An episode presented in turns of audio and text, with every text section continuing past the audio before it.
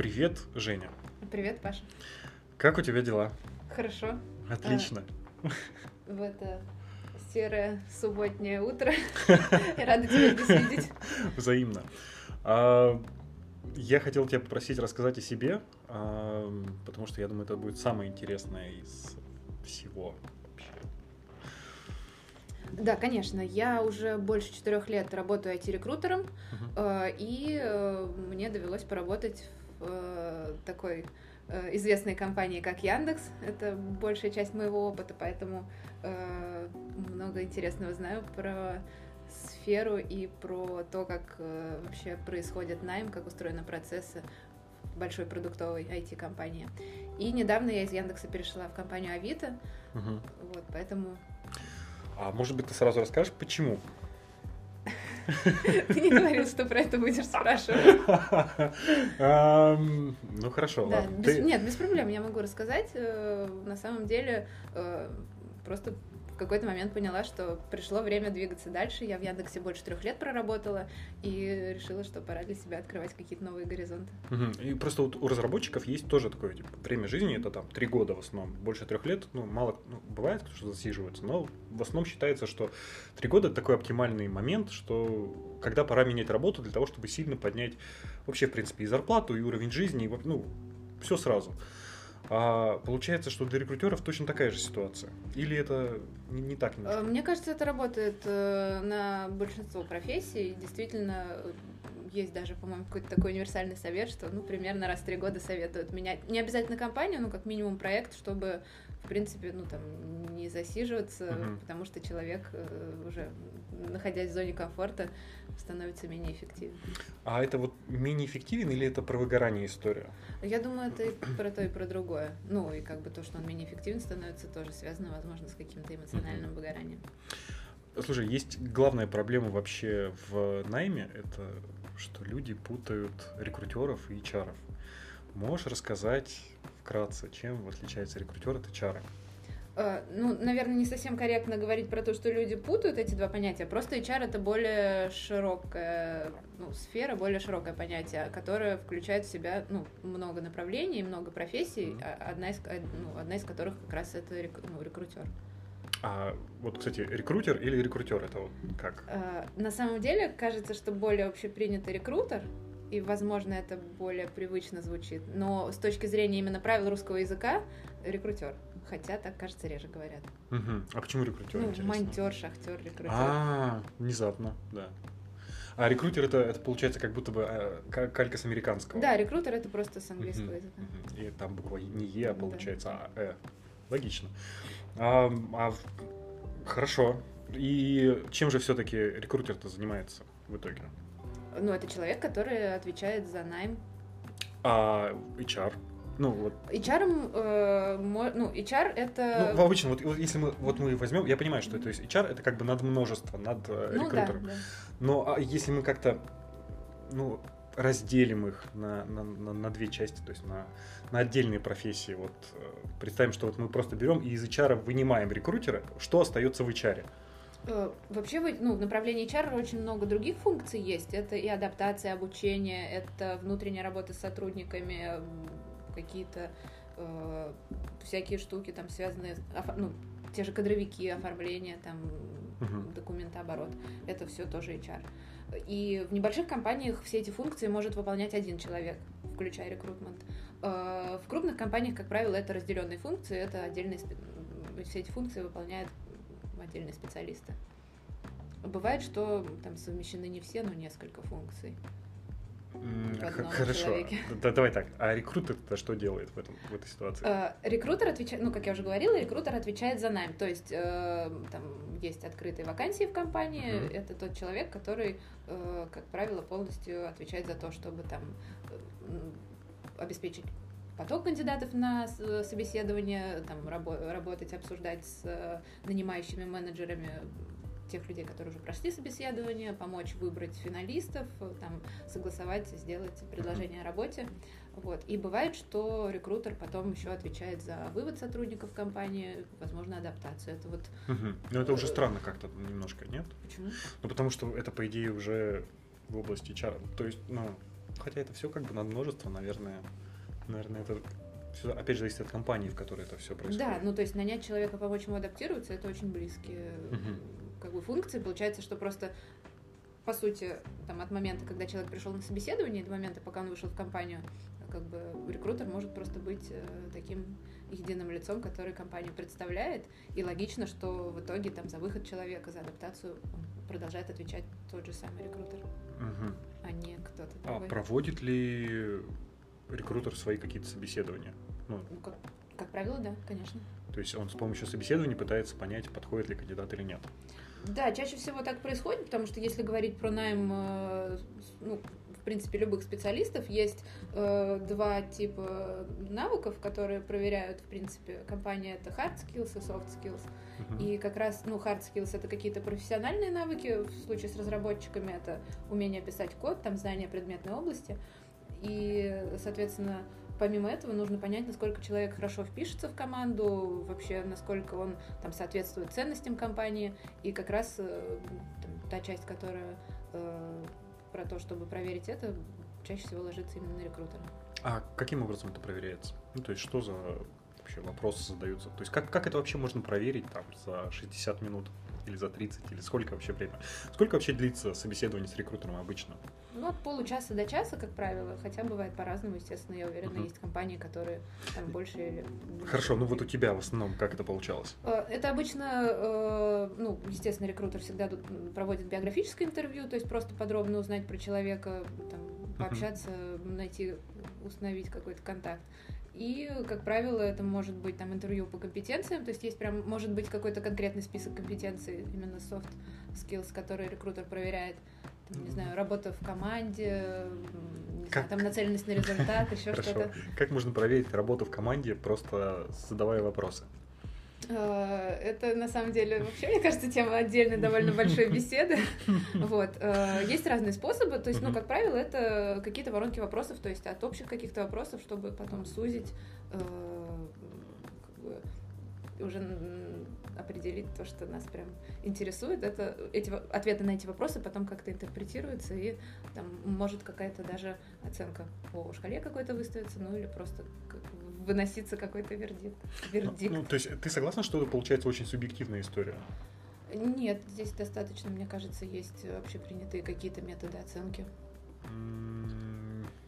Очень сложно, потому что в моем представлении, когда ты задаешь вопросы, на которые отвечает человек, то ну, это, и когда вопросы это не да или нет, Здесь как раз суть в том, что от каких-то общих вопросов открытых мы переходим уже в итоге к вопросам, на, которых, от- на которые ответ будет э, ну, однозначно. То есть это закрытый вопрос, на Мгм. который можно да или нет ответить. а ты можешь пример какой-нибудь вопроса, вот, который какой-нибудь из скиллов проверяет? А, Могу попробовать, да, сейчас нужно подумать.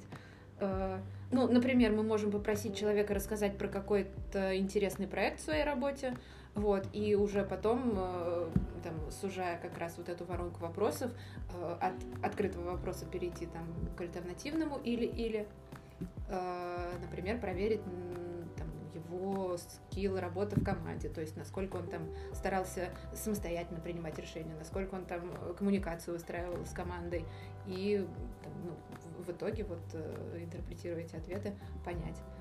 А то есть это через создание ситуации какой-то происходит? Э, То есть ты это, это уже предлагаешь... как раз э, э, как бы другая часть ответа на этот вопрос, которую я хотела Мгм. к ней перейти чуть позже. Есть вариант, например, какие-то кейсы давать, то есть, например, вот Мгм. там, что бы вы делали в, такой-то, какой-то конкретной ситуации. Вот. Или есть еще э, тип вопросов, так называемые проективные вопросы, когда спрашивают э, э, в целом про там, людей вообще, человеку обычно тогда проще э, ну, раскрыть какие-то вещи, давая не социально ожидаемые ответы, а то, что действительно человек думает. Ну, например, там, как вы думаете, почему люди уходят из э, там, компании? Или там, С почему нашей компанией. ну, не из нашей, а вообще, да, или там, почему там, могут возникать конфликты на работе. Вот. И здесь уже человек там подсознательно, не думая, что спрашивают лично про него, а спрашивают э, про что-то вообще, э, как раз меньше будет склонен давать социально ожидаемые ответы. Так наоборот же, нет? Мне кажется, что если спрашивают не про тебя, то ты такой, ну, наверное, я считаю, что ну, люди уходят, потому что им, наверное, что-то их перестает что-то устраивать. Они не могут решить свои проблемы э, внутри этой компании, значит, они принимают решение ее покинуть. Это, они видят это единственным способом для того, чтобы решить свою проблему. Э, и как бы это, это социально ожидаемый ответ. Но ну. здесь тоже можно просто покопать под Все равно человек отвечает на этот вопрос, проецируя как-то на ответ свой собственный опыт. Ну, то есть бывает, я просто не, не, не знаю, но в, в моей картинке мира на этот вопрос как-то по-другому очень сложно ответить. Ну, нет, почему? Там много вариантов может быть. Ну, то есть там можно вплоть до того, чтобы про запретную вот, вот, вот запретную тему денег затронуть. Почему запретную? Да, почему нет? Ну, ну для кого-то, что... например, это сам, ну, самый первый, самый очевидный ответ, что uh-huh. люди уходят из компании, потому что хотят там зарплату больше. Uh-huh. есть, ну, каждый человек э, в общем, вариантов э, ответа здесь много, и э, здесь это может как раз быть каким-то маркером того, что, ну, про ценности человека, про то, что у него стоит на первом месте. Что, что является более приоритетным, да. да. А, хорошо, расскажи тогда о том, сколько ты тратишь на каждого человека, на каждого кандидата в среднем времени.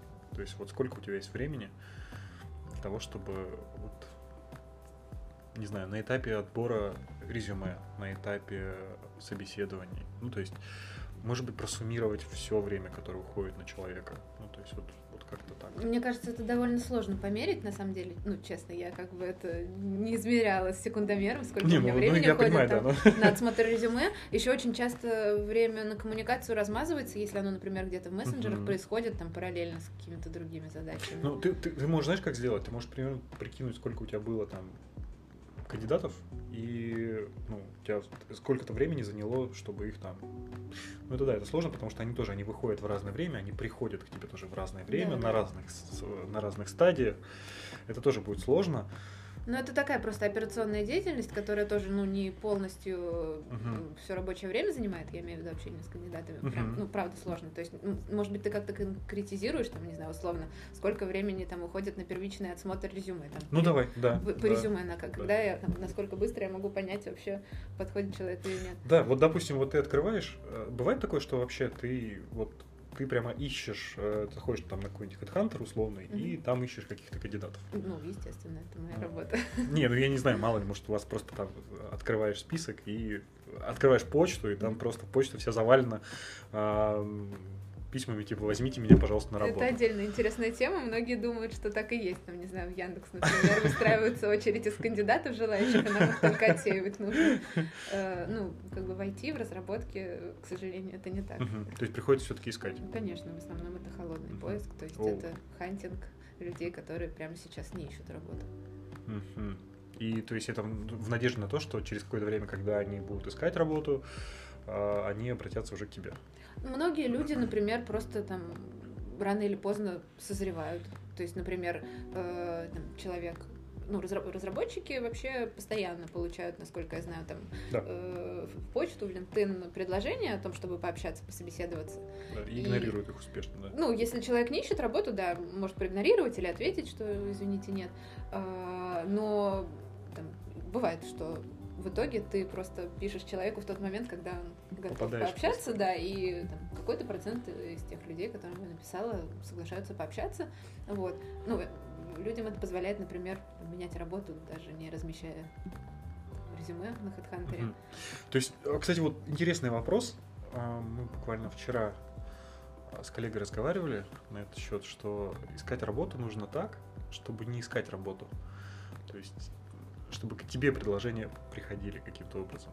Как вообще, что, как повысить вероятность того, чтобы к тебе эти, к тебе приходили с этими предложениями? Да, ну здорово, что, ну, как бы, если ты можешь себе такое позволить, это говорит, э, что ты о том, что ты достаточно востребованный специалист, это здорово. Вот, но самое популярное, ну как бы самый популярный сейчас э, способ это иметь профиль на LinkedIn. Угу, то есть все-таки туда тоже смотрят, несмотря на то, что он закрыт.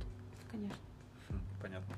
ну, я, я, я знал ответ, но а, мне нужно было сразу спросить. Да, это просто сейчас, к сожалению, единственная соцсеть, где действительно ну, можно э, увидеть Мгм. плюс-минус достоверно, если человек, конечно, обновляет эту информацию.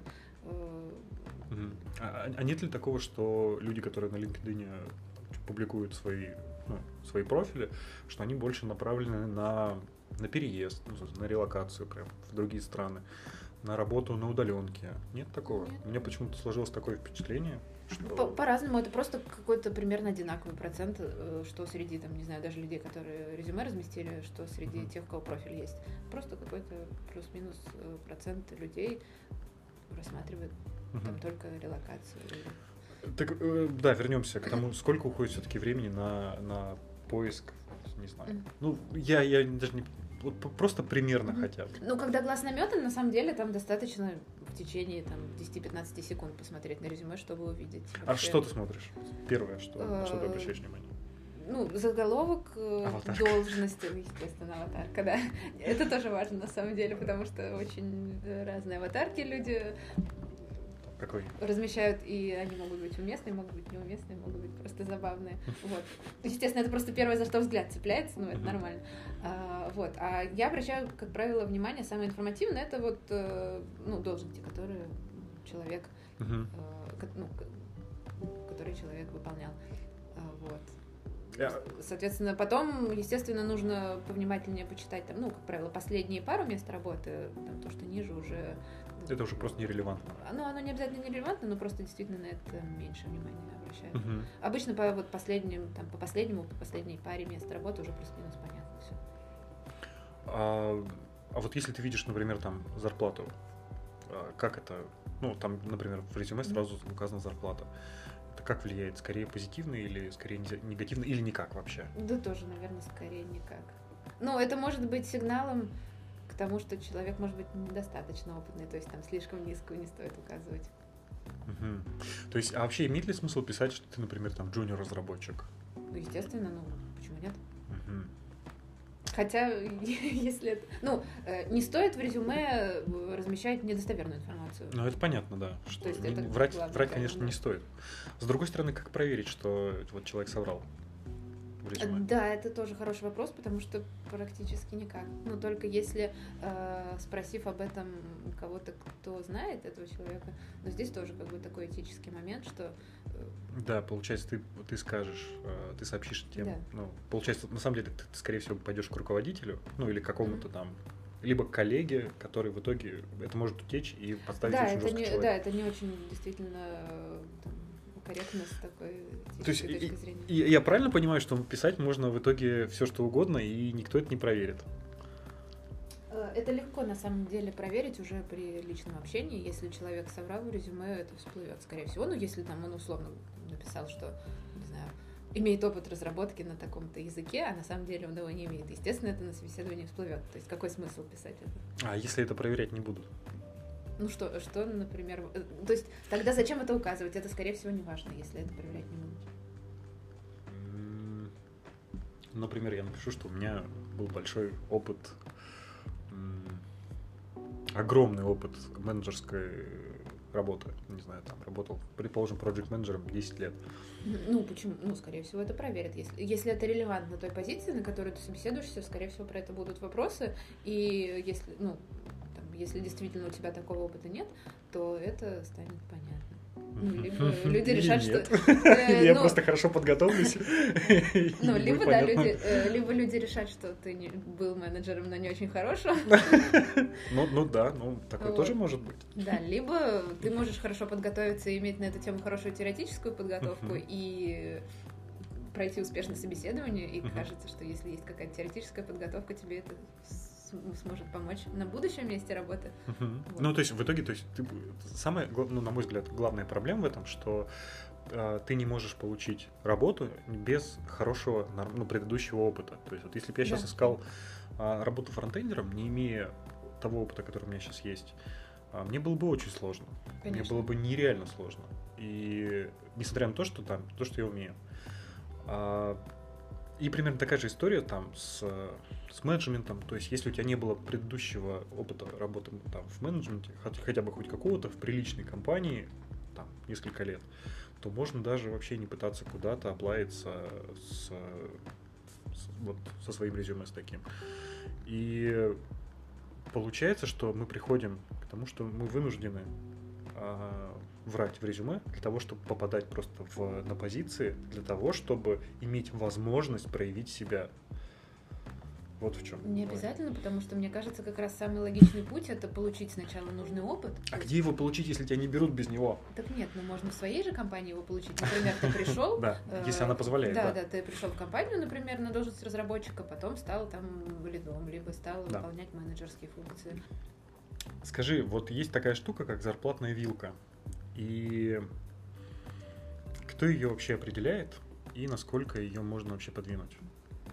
Я думаю, это зависит э, от размера компании, потому что вот по моему опыту э, есть просто отдельное направление, опять же, это тоже HR-специалист, э, CNB-специалист, э, который отвечает за compensation and benefits. Uh-huh, compensation benefits. Uh-huh, uh-huh. Э, да, и как правило, вот э, там, это люди, которые со своей стороны выступают э, ну, теми, кто этот момент э, там, контролирует, согласовывает, э, там, uh-huh на финальном этапе, то есть когда уже согласовывается offer. Uh-huh. Они, скажем так, ну, тоже имеют э, какой-то там голос и даже, возможно, право вето на то, чтобы там, предложить ту или иную зарплату. Ну, это вот в крупных компаниях, uh-huh. где...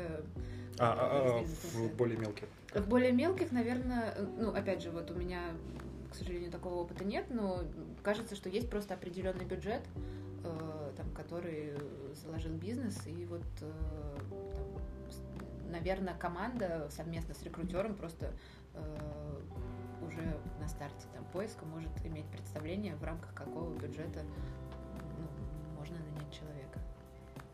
Вот, просто в большой компании есть еще вот, ну, еще один посредник между вот бизнесом и рекрутером. Это вот э, человек, который как раз вот этими бюджетами на найм, там, на сотрудников э, заведует, потому что, возможно, у него там есть какие-то полномочия эти бюджеты перераспределять как-то и так далее. А ну, наверняка у него у этого человека должен быть KPI, который заставляет его этот бюджет удерживать. Ну, то есть, чтобы он не разрастался. А, ну, там не KPI, а просто как бы понимание, что этот бюджет, он не безграничный. Ну, ну я, я к тому, что ну, не знаю, мне, мне почему-то так представляется, что логично было бы ввести для такого человека KPI, в котором бы чем меньше бюджета он потратил и чем больше их людей он привлек, тем, значит, он больше молодец. Ну, я не слышала про такое. Ну, хорошо, это, я надеюсь, что такого действительно нет, потому что иначе бы э, это заставляло людей нанимать, ну, то есть продавливать э, низкие зарплаты ну, для того, чтобы просто ну, они просто не соглашались нанимать людей, на, на высокий Да, я понимаю, о чем ты. И здесь на самом деле э, там, ну, мы все здесь понимаем, что мы э, как бы участники рынка, угу. то есть где там есть работодатель, где есть э, там люди потенциальные наши сотрудники, и на самом деле э, компании, которые как раз вот э, заинтересованы в том, чтобы uh-huh. надолго удержать сотрудников, они понимают, что э, продавливая людей по зарплате, мы получаем человека демотивированного, человека, которого легко схантить у нас, и поэтому это в долгосрочной перспективе совсем невыгодно компании. А зачем тогда нанимают так, ну, таких людей? Все равно нанимают же. Ты имеешь в виду, зачем продавливают по зарплате? Угу. Ну, разные причины бывают. Как бы цели продавить, э, вот просто как э, такая первоначальная цель, как правило, нет. То есть по моему опыту, если там, человек ну, не, не пытаются, так получилось, что вот мы можем в какой-то мы хотим нанять человека, но можем предложить там только меньшую какую-то зарплату, ну, либо это какой-то ограниченный бюджет, но нужно понимать тогда, что помимо зарплаты uh-huh. мы предлагаем, вот, э, либо там, э, например, э, человек просто переоценивает себя относительно какой-то своей там реальной стоимости на рынке. А как оценить свою реальную стоимость на рынке? Как это вообще сделать? Ну, наверное, самый такой элементарный способ просто походить по собеседованиям, получить офер. Но опять же. Но здесь... ты же начинаешь, ты, ты должен ну, самостоятельно попросить какую-то цифру. Ну, то есть нужно назвать эту цифру. Не обязательно, ну, то есть я сталкивалась с тем, что люди приходили я на не, я не знаю, сколько я хочу. Да, что вот, ну, я не знаю, понятия не имею. Ну, так а это позволяет... сколько сейчас, я не скажу. Ну, кстати, я вот не уверен, что уместно спрашивать, э, сколько сейчас. Почему нет? Ну, то есть, опять же, человек может ответить, может не отвечать, а спросить можно. Ну, так можно про все сказать. Можно в том числе, например, про Ну. там сексуальные предпочтения спросить. И Ну тоже... вот есть как раз э, такой момент, что там...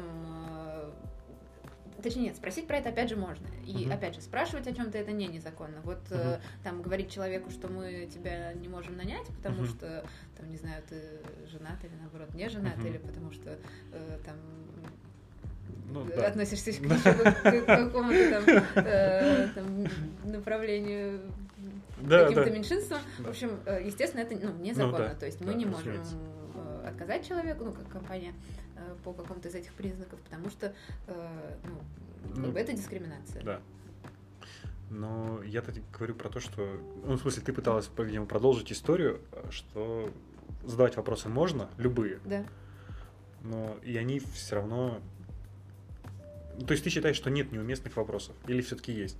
Это зависит от каждой ситуации конкретной. То есть, не знаю, может быть, там есть человек, которому просто очень некомфортно будет говорить про какие-то свои там А как это понять? личные обстоятельства. Это уже просто, ну, я, я могу как рекрутер принять решение о том, задавать или не задавать человеку вопрос, исходя из, опять же, моего опыта общ- общения с этим человеком. Там, может, человек интроверт, и ему очень некомфортно говорить о том, там, не знаю, ну, о, о каких-то личных своих э, факторах. А скажи, а что, на твой взгляд, нужно делать для того, чтобы повысить свою стоимость на рынке? Ну, вот, допустим, ты примерно, ну, там, походил по собеседованию, все хорошо, ты примерно там понял, и что нужно сделать, чтобы эту стоимость повысить? Ну, мне кажется, основной фактор, который это определяет, это твой опыт. То есть, Ну, в годах? Э, Нет, не обязательно. Это там знание каких-то применения вещей, которые спросом пользуются, э, там, каких-то конкретных, там, не знаю, инструментов или предметных областей, или какой-то там одной предметной области. Э, Возможно, какое-то глубо- более глубокое пог- погружение в какую-то одну предметную область. Ну, по сравнению там, с другими специалистами, которые в нее не так глубоко погружались, это делает тебя более востребованным. Может сделать, если в этом есть потребность в компании. Ну, Что еще? Ну вот, ну, мне кажется, самое важное это опыт, опять же. Там, типа и глубина, и А- ширина, и плюс э, там. э, я, я- просто ну, пытаюсь выйти на, на связи, на знакомство, на, ну, на то, что на, на, ту, на тот разговор, вот, который вот недавно Мгм. состоялся у меня с коллегой, что что нужно искать работу, чтобы ее не искать. То есть это получается нужно, чтобы тебя знали, чтобы тебя замечали.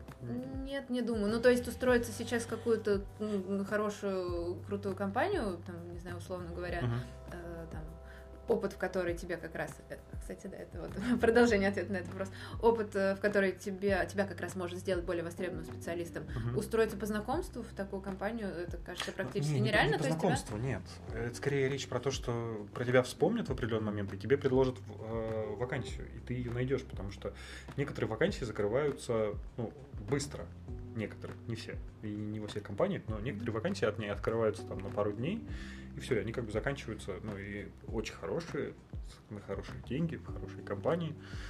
Э, Это, наверное, вопрос... Ну, нет, нетворкинг — это полезная вещь, да, это безусловно. Мгм. То есть, э, естественно, это тоже... Можно рассматривать как способ Да, повышения Да, собственной стоимости. вот как раз второй пункт, который я хотела рассказать, это не просто конкретный опыт там с, э, ну, какие-то конкретные hard skills, э, опыт э, там знания технологий, но и опыт работы в известных компаниях. Это тоже, естественно, повышает там, стоимость человека на рынке. Ну, тут, наверное, не стоит это как-то более подробно комментировать, это и так всем понятно.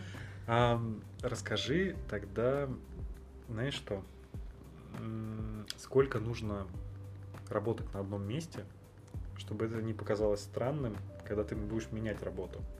Ну, то есть, когда, допустим, рекрутер смотрит на резюме, видит, что человек там отработал там три месяца, а, вот для него может, наверное, это показаться странным.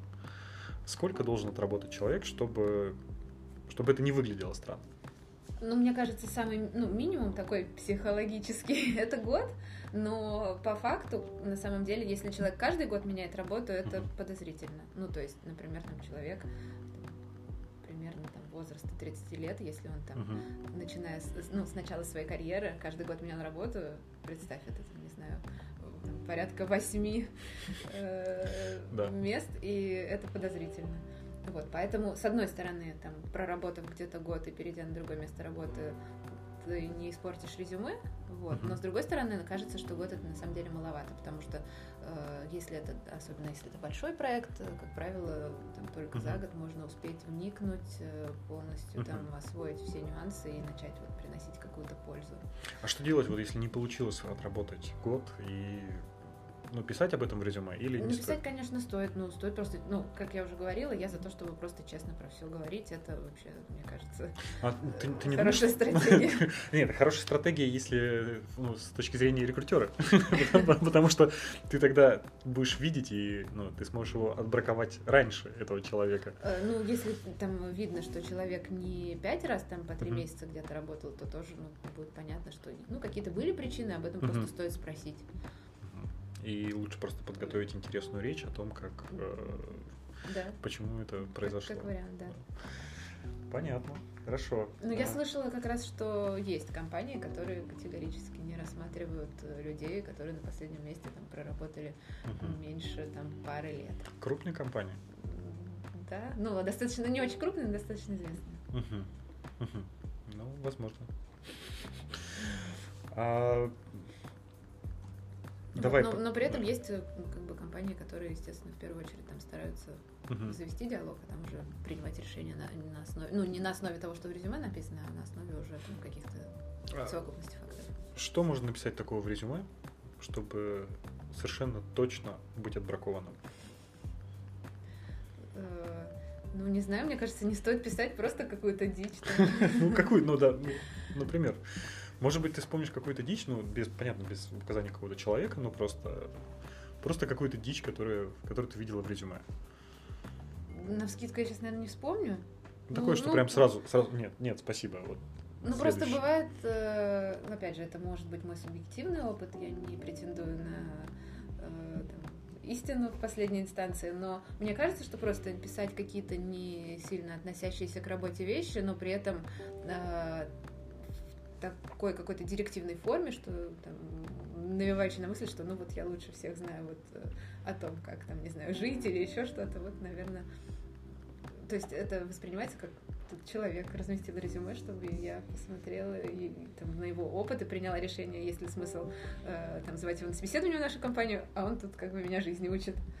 А, ты, Какие-нибудь, наверное, э, например, на политические темы это совершенно Мгм. неуместно, мне кажется. Ну, вот как Мгм. вариант. Вот. Либо просто какие-то остросоциальные темы затрагивать. Ну, бывает, честно, вот почему-то людям кажется, что... им это то самое место, где нужно написать об этом, да? Э, Да, да, да, что там в, инфор- ну, в информации о себе это вот, ну, типа свободный раздел, где ну, можно просто про себя какие-то подробности написать, как раз не относящиеся к работе. Это ок, если человек про это пишет, про хобби какие-то, там, не знаю, про еще какие-то важные моменты, которые ему кажется вот уместными про себя сообщить. Вот про какие-то такие, не знаю, А остро- остросоциальные, политические, еще что-то темы, Да. кажется, здесь лучше не стоит. А что вместо этого лучше написать? Ну, не знаю, какой-то... Ну, то есть, вообще вот этот блок о себе, он непонятно вообще зачем. Он не рассказывает, э, ну, по сути, ни о чем.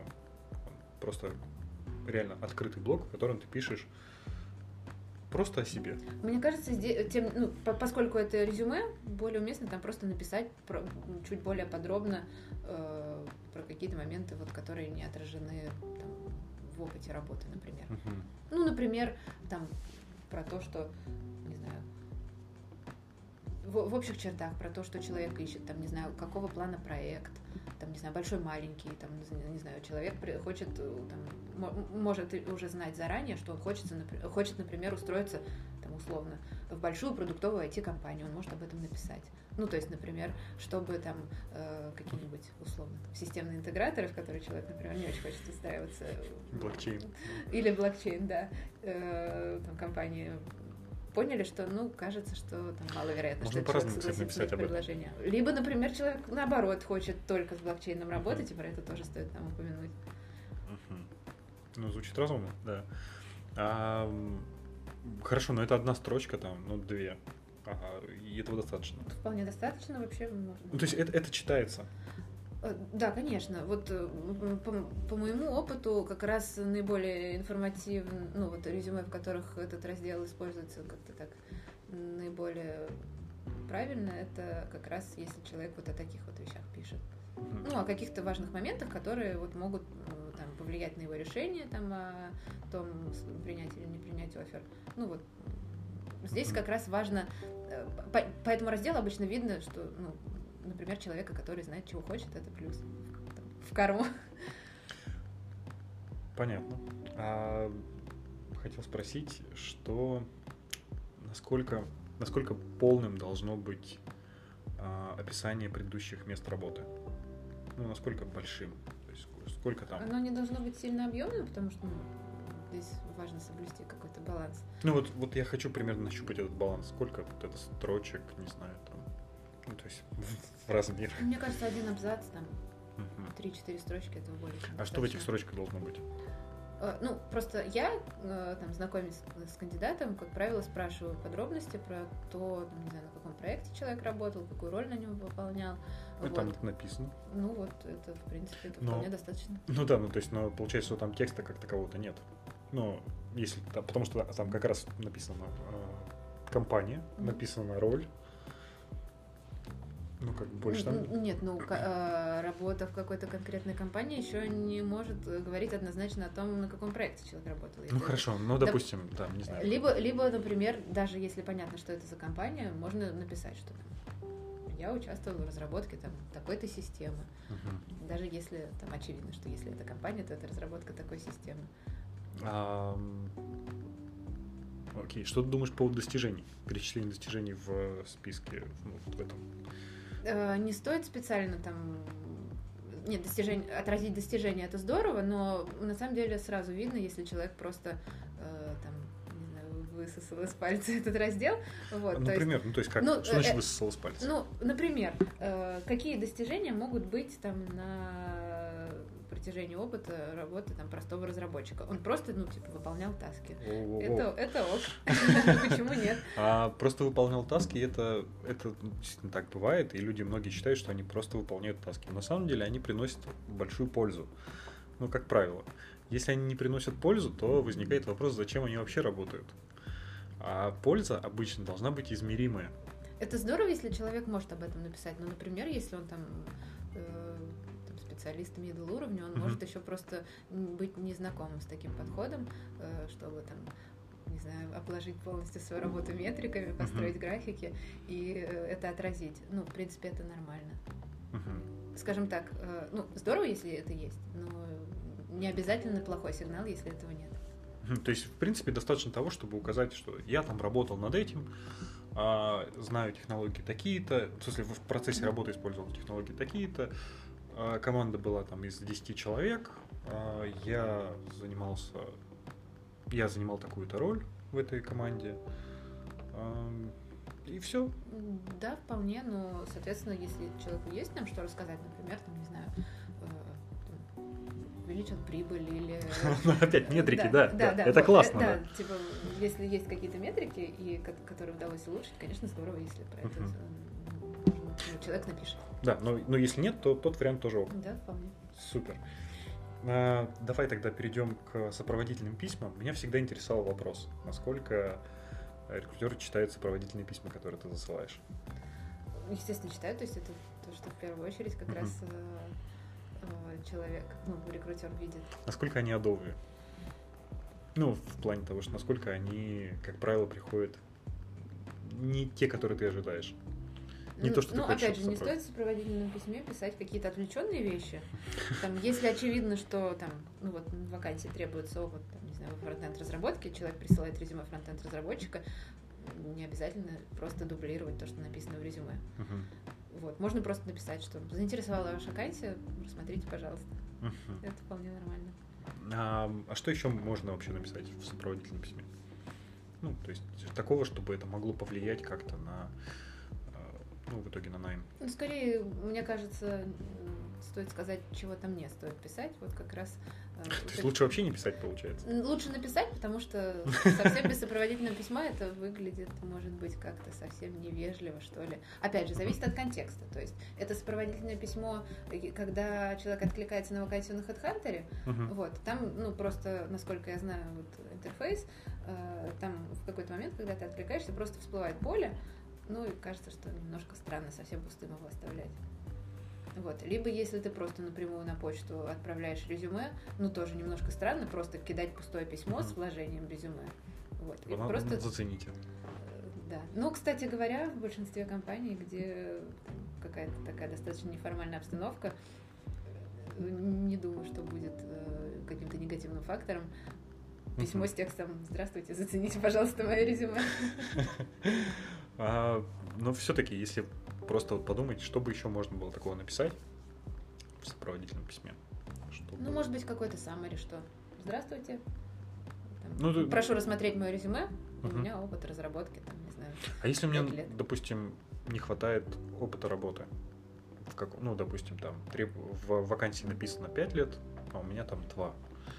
Да, кстати, это да, это ну, э, хороший вопрос и хороший кейс, потому что, в- принципе, если, например, ты отвлекаешься на вакансию там, каким-то э, очевидным требованиям, которые ты не соответствуешь, но тебе кажется, что ну, все, я все равно хочу попробовать. Э, Если это как раз, ну, там, не полное несоответствие, а частичное, Мгм. про это стоит написать и, ну, соответственно, в таком случае там обосновать как-то, почему ты считаешь, что тебя Мгм. стоит рассмотреть на эту вакансию. Да, да, это вполне как раз э, рабочий вариант.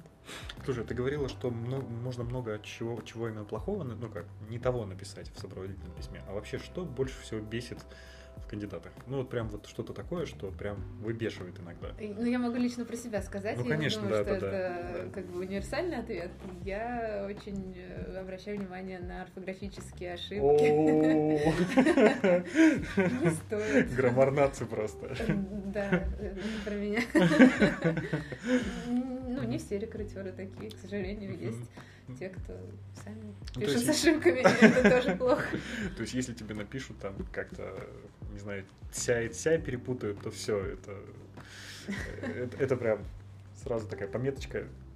Ну, что-то сомнительный чувак. Да, я не думаю, что я действительно прям сразу отправлю резюме в корзину, если оно особенно релевантно.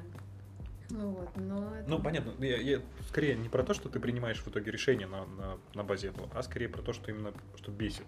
Да, да. Ну, прям бесит. А, а если вот, ну, понятно, это только вот, ну, это, это только с тобой. А если вот прям вот как-то попробовать за всех рекрутеров сказать? Ну, я, наверное, не могу за всех говорить, у всех какие-то разные критерии, мне кажется. Ну, Кому-то, может быть, э, как раз э, там, для кого-то триггером станет э, слишком неформальное обращение. Вот, Мгм. мне наоборот так комфортно. Я не люблю, когда вы с большой буквы пишут, хотя это О. тоже общепринятое правило русского языка. да, к как бы. сожалению. Да, но здесь, ну, типа уместно и так, и так. Вот мне не нравится, когда с большой буквы пишут. Мне кажется, это как-то слишком вычурно. Зачем?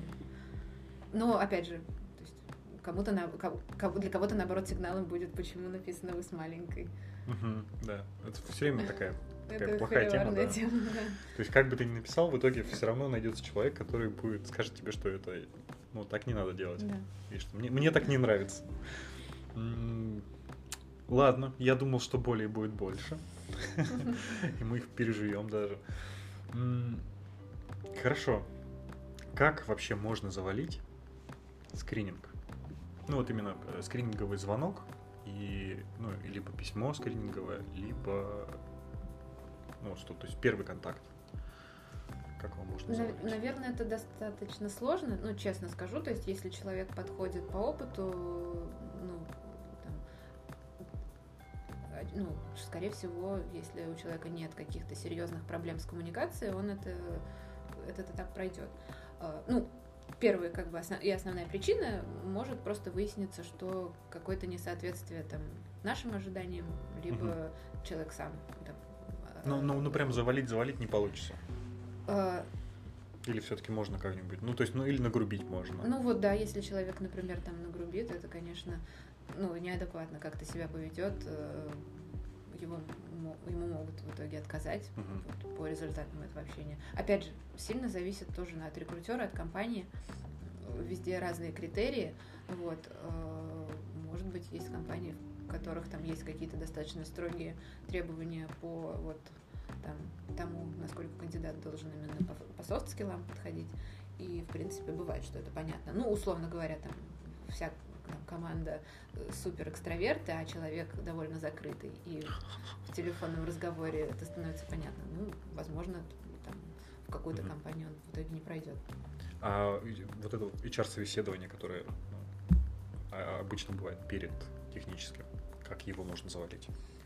Ну, здесь вот, как я уже говорила там и про, про сопроводительные письма, и про резюме, э, наверное, только не стоит прям совсем дичь какую-то говорить на этом этапе. Вот, э, наверное, может повлиять с негативной точки зрения там, такое, ну, совсем неадекватное поведение. Бывает, что человек, например, действительно не очень умеет общаться, не очень умеет слышать собеседника, очень много говорит, не, ну, как бы уходит куда-то от темы, от вопроса. Ну, это, конечно, минусом может стать. Вот, то есть здесь важно просто э, слышать собеседника, отвечать на поставленный вопрос, а не на какой-то другой. Это сложно. А, а что тогда делать ребятам, которые, ну, которых ну, не получается? Они стараются общаться, но у них прям сложности с этим. Ну, то есть, ну реально, вот бывает такое, что человек, ну, интроверт это не совсем то слово, а прям реально сложности у него с общением. Он вроде нормальный чувак, но общается как, ну, так себе. Вот как им искать работу? Ну, э, возможно, стоит просто заранее подготовить ответы э, там, и по ним э, как-то ориентироваться на них. Чтобы это не гоняло его в стресс. Да, на, как раз на, при ответе на самые распространенные вопросы рекрутера, ну, их действительно можно заранее подготовить, потому что вопросы, которые рекрутеры задают, как правило, похожие. Там, не знаю, расскажите о себе, там, про свой опыт работы, uh-huh. про проекты, там, почему не знаю. Люки как синие. Люки круглые. Нет, почему там сейчас там ищете работу, либо там что интересно. Ну, почему ушли с предыдущего места Да, да. Ну, опять же, вопросы разные бывают, потому что бывает, что человек еще никуда не ушел и вообще и не собирался. Вот. Э, почему хотите уйти с места? Почему рассматриваете нашу вакансию? Да, да, да. А почему вы к нам откликнулись? Вы сами меня позвали. Да, да, да. Почему вы хотите работать в нашей компании? Я не хочу, да.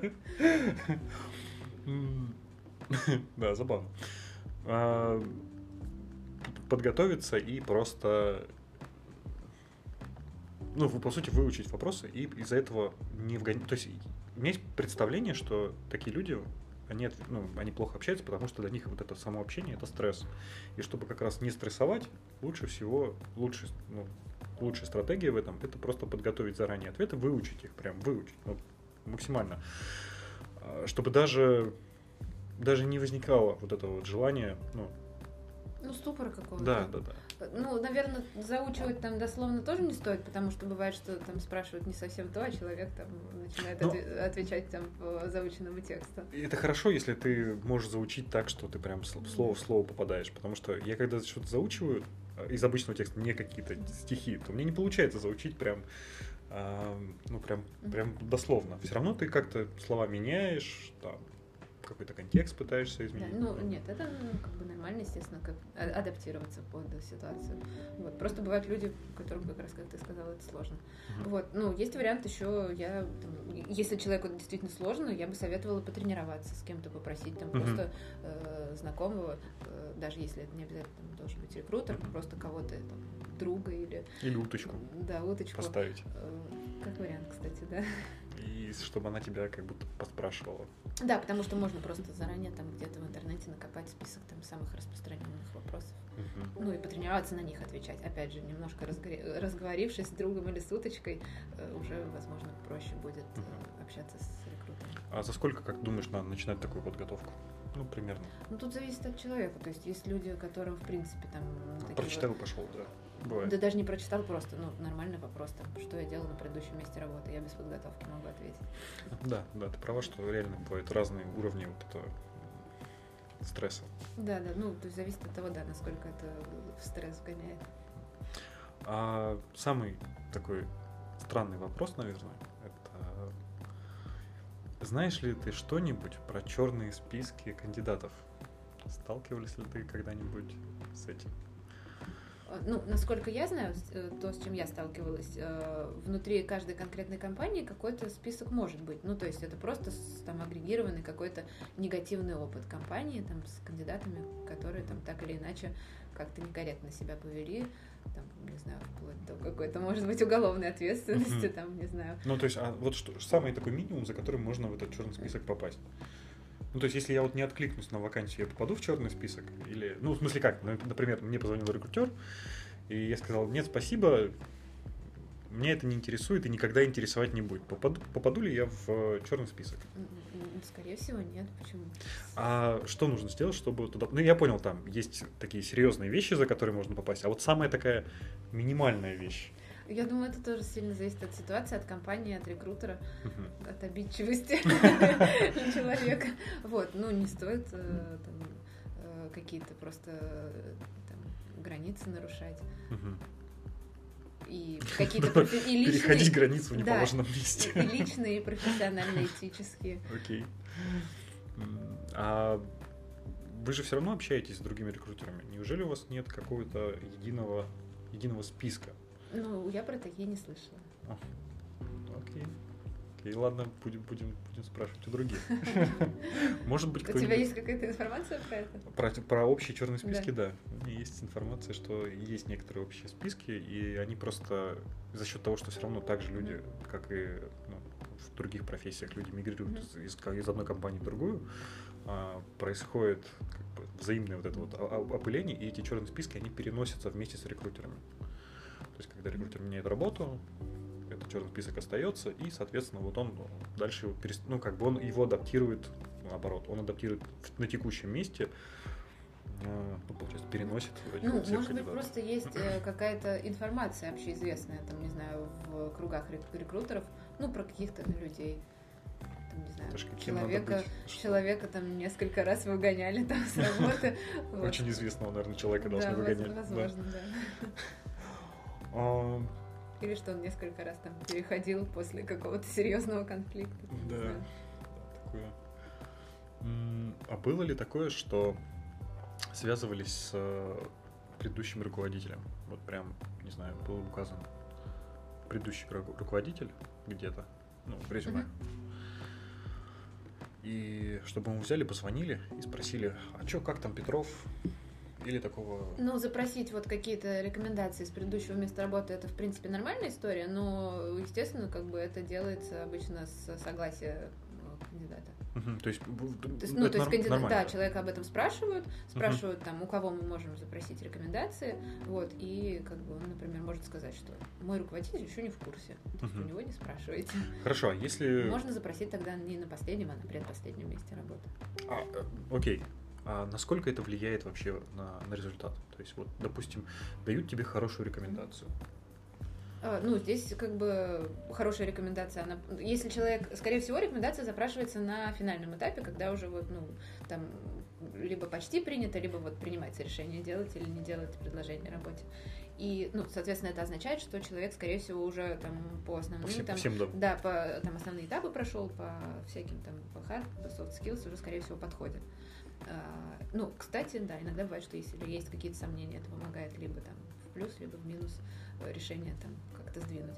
А, ну, если это хорошая рекомендация, то, соответственно, это просто подтверждение того, что... Ну, а если плохая, человека. то понятно. Да. то есть как раз э, это может повлиять э, так, что, например, человек всем понравился, но на него прошла, пришла плохая рекомендация, и ну, в итоге ему Это откажут. стало решающим фактором. Да, это, ну, это действительно достаточно большой вес, как правило, имеет. Но ее запрашивают только когда сомневаются. Э, По-разному. Нет, не обязательно. Бывает просто там команда, которому там, руководи- руководителю команды, это очень важно. Важно узнать там наверняка Мгм. что-то про человека. Окей, это интересно. Не знаю. Бывают компании, в которых просто принято на всех запрашивать. Ну, наверное, если это объемы найма какие-то не очень большие. Ну, потому что если там Ну да, да, да. компания там со- сотни людей нанимает, ну, на всех запрашивать это очень трудозатратно. А, хорошо.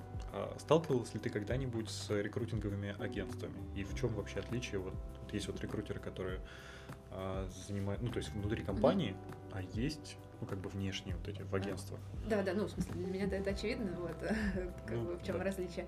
Конечно, сталкивалась и сотрудничала. Я, во-первых, сама работала, до Яндекса работала в агентстве, во-вторых, э, ну, собственно, уже после того, как я перешла во внутренние HR, я с э, ними много сотрудничала. И в чем отличие получается? Ну, это э, то же самое, это те же самые рекрутеры или нет? Или э, другие? нет, нет, как правило, агентство это там, э, рекрутеры, у которых в работе несколько вакансий, это могут быть там похожие вакансии от разных компаний, вот, и они, соответственно, там собирают пул кандидатов, и, ну, они работают... То же самое? Нет, не совсем. Почему? Ну, то вроде есть... то же самое. Вот ты сейчас перечислила вот ровно то, что... А, специфика работы такая, что там задача внешнего рекрутера там, продать удачно кандидата. Угу. Вот. А у человека, который работает на компанию, ну, задача закрыть вакансию качественно, чтобы, соответственно, там так подожди, это разве не, не одни и те же все-таки цели? Закрыть потребность. Ну, э, э, рекрутер внешний, он там его работа, она больше сосредоточена именно на работе с кандидатами. У него uh-huh. очень мал, маленькая часть работы, это как бы ну какая-то какое-то взаимодействие уже там по вакансии, возможно, или там с нанимающим менеджером. Если это агентство, которое работает вот по заказу какой-то компании, то, как правило, там ограни... Э, его коммуникация ограни... с компанией ограничивается как раз э, коммуникацией с внутренним рекрутером. Uh-huh. Хотя разная специфика бывает. Бывает, например, просто, что такие агентства нанимают компанию, у которой просто нет вообще внутренних э, рекрутеров, и они работают только через агентство. Ну, просто это бывает.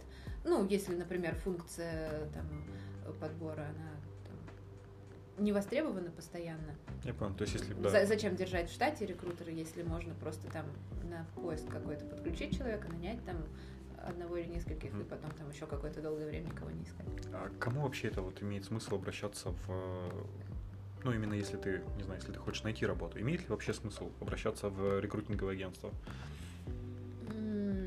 Мне кажется, вот в текущих реалиях... То есть они ничего не могут дать?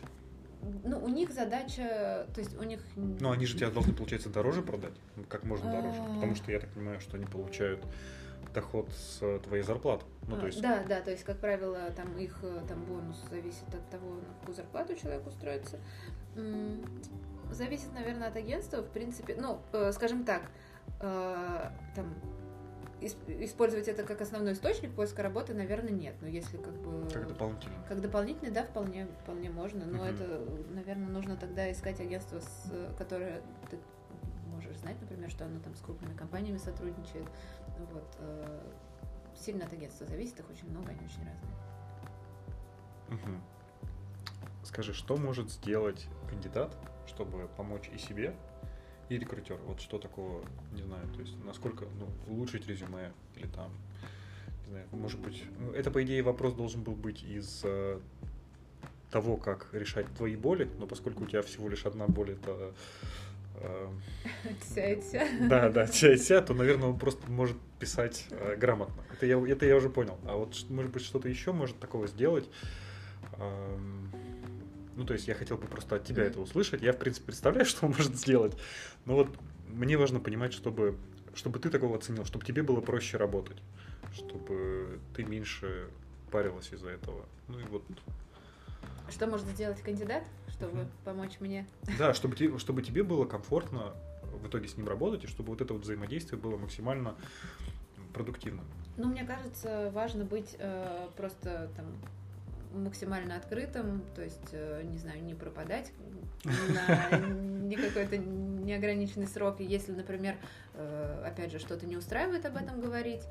Э, какие-то про важные какие-то моменты тоже не забывать сообщать. Там, не знаю, условно говоря, там, что ниже какой-то определенной суммы точно не готов человек рассматривать. Mm-hmm. Или там, не знаю, не готов рассматривать такие или там другие компании, или там mm-hmm. не готов рассматривать Э, или готов, наоборот. То есть сэкономить, сэкономить тебе время Да, то есть зар- заранее предоставить максимум информации о том, что важно, что влияет на принятие решения, э, быть открытым к коммуникации, там, э, повторюсь, то есть если, например, что-то пошло не так, там, передумал, принял другой офер, еще что-то, не пропадать, а просто честно об этом сообщить, это совершенно нормально. Угу. И, наверное, последний вопрос. Э, вот, допустим, пришло 10 каких-то 10 а, офферов. Ну, не 10, ладно, 3 оффера пришло. Че, кого я обманываю? А, они все равно вряд ли придут все вместе, поэтому... Короче, пришло 3 оффера. И нужно ли вообще отзваниваться? Ну, то есть, нужно ли отзваниваться, что ты принимаешь там другой офер? Имеет ли смысл вообще сообщать э, рекрутеру о том, что, типа, все, я принял там другой офер? Или это или это типа по умолчанию считается, что если человек не вышел на связь, например, там в течение двух недель, то он автоматически уже нас не интересует. Или, или...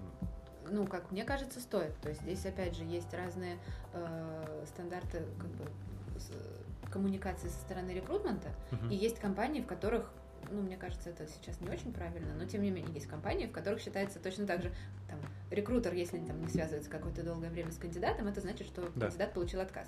На мой взгляд, что со стороны рекрутера, что со стороны кандидата, это не ок. То есть важно сказать, что нет, мы выбрали другого человека. Но если только речь, может быть, не идет о массовом подборе, где там, не знаю, 20 людям нужно э, дать отказ. Хотя, опять Это же, можно всегда так оправдать. э, а- хотя, опять же, есть инструмент, там, не знаю, сделать общую рассылку на всех, просто там разослать письма, что извините, мы там Не можем вас, да. да, не можем. Ну, как бы, э, это лучше, чем оставлять кандидата без ответа. Поэтому, да, как бы мое мнение, что со стороны рекрутера стоит уведомлять о том, что там, к сожалению, там отказываю. Мгм. Э, Так и со стороны кандидата, если, например, там, принял другой офер, важно об этом сообщить, конечно же. Мгм. Хорошо. Э, Как раз э, ситуация, что человек пропал и не отвечает, это... Это вот та самая ситуация, да? Ну, это не очень красиво. Не, оно не он не то, что не, не отвечает, просто он не пишет. То есть человек Ну, принял ну. офер, он, ну, то есть он, не, он, он точно так же доступен по телефону, он просто, просто тебе не звонит о том, что он принял офер. Э, Ну, не не сообщает. со- ну, не со- ну, в смысле, он тогда должен сообщить, что мой офер он отклоняет. Ну, Ну. я, я, я бы хотела, чтобы он сообщил. Ну да. Вот. Но опять же, вопрос в том, что, например, э, там, если я делаю человеку офер, то, как правило, мы договариваемся о каких-то сроках, там, в течение которых он Мгм. э, там, сообщит о своем решении. И, наверное, если человек, там, ну, к примеру, там, взял неделю на подумать, и через неделю мне ничего не говорит, скорее всего, я сама у него спрошу. Вот, и там, Ну, то есть по, по дефолту не считается, что он его не принял. То есть ты все равно пойдешь и, и Конечно, переспросишь. конечно. Мгм. То есть все равно, короче, я вот к чему, Да. что все равно нужно сообщить. Э, Да, ну повторюсь, то есть, наверное, Да. э, рекрутер об этом спросит, если человек сам не ответит. Или нет. В зависимости от того, насколько хороший рекрутер. Э, Возможно. Хорошо. А, может быть, у тебя какие-то вопросы есть? Или, может быть, ты что-то хочешь сама, сама рассказать? Э, Ну, я бы, наверное, дала такую общую рекомендацию, что там, э, важный момент, мы уже с тобой это сегодня говорили, там стоит быть э, там, ну, в рамках, в разумных каких-то рамках открытым к общению, к знакомствам новым, э, там, с новыми людьми, с э, там, э, коллегами из других компаний, с рекрутерами. Э, Стоит развивать сеть контактов, нетворкинг — это то, что всегда может там помочь. Вот, поэтому опять же, отвечать рекрутерам на их письма. Я понимаю, что там, если сыпется куча предложений где-то на почту, это много времени требует, и это нормально, если человек просто там на э, письмо о предложении пообщаться, пройти собеседование не отвечает. Вот, но если, например, это э, человек из компании, который вам в будущем может быть потенциально интересно, Мгм. там, ответить, обменяться контактами, там, предложить оставаться на связи и иметь вас в виду через какое-то время, это, в общем, хорошее будет решение. Более вероятно, что о вас там через какое-то время вспомнят. Хорошо. Все звучит, звучит классно. Спасибо тебе большое.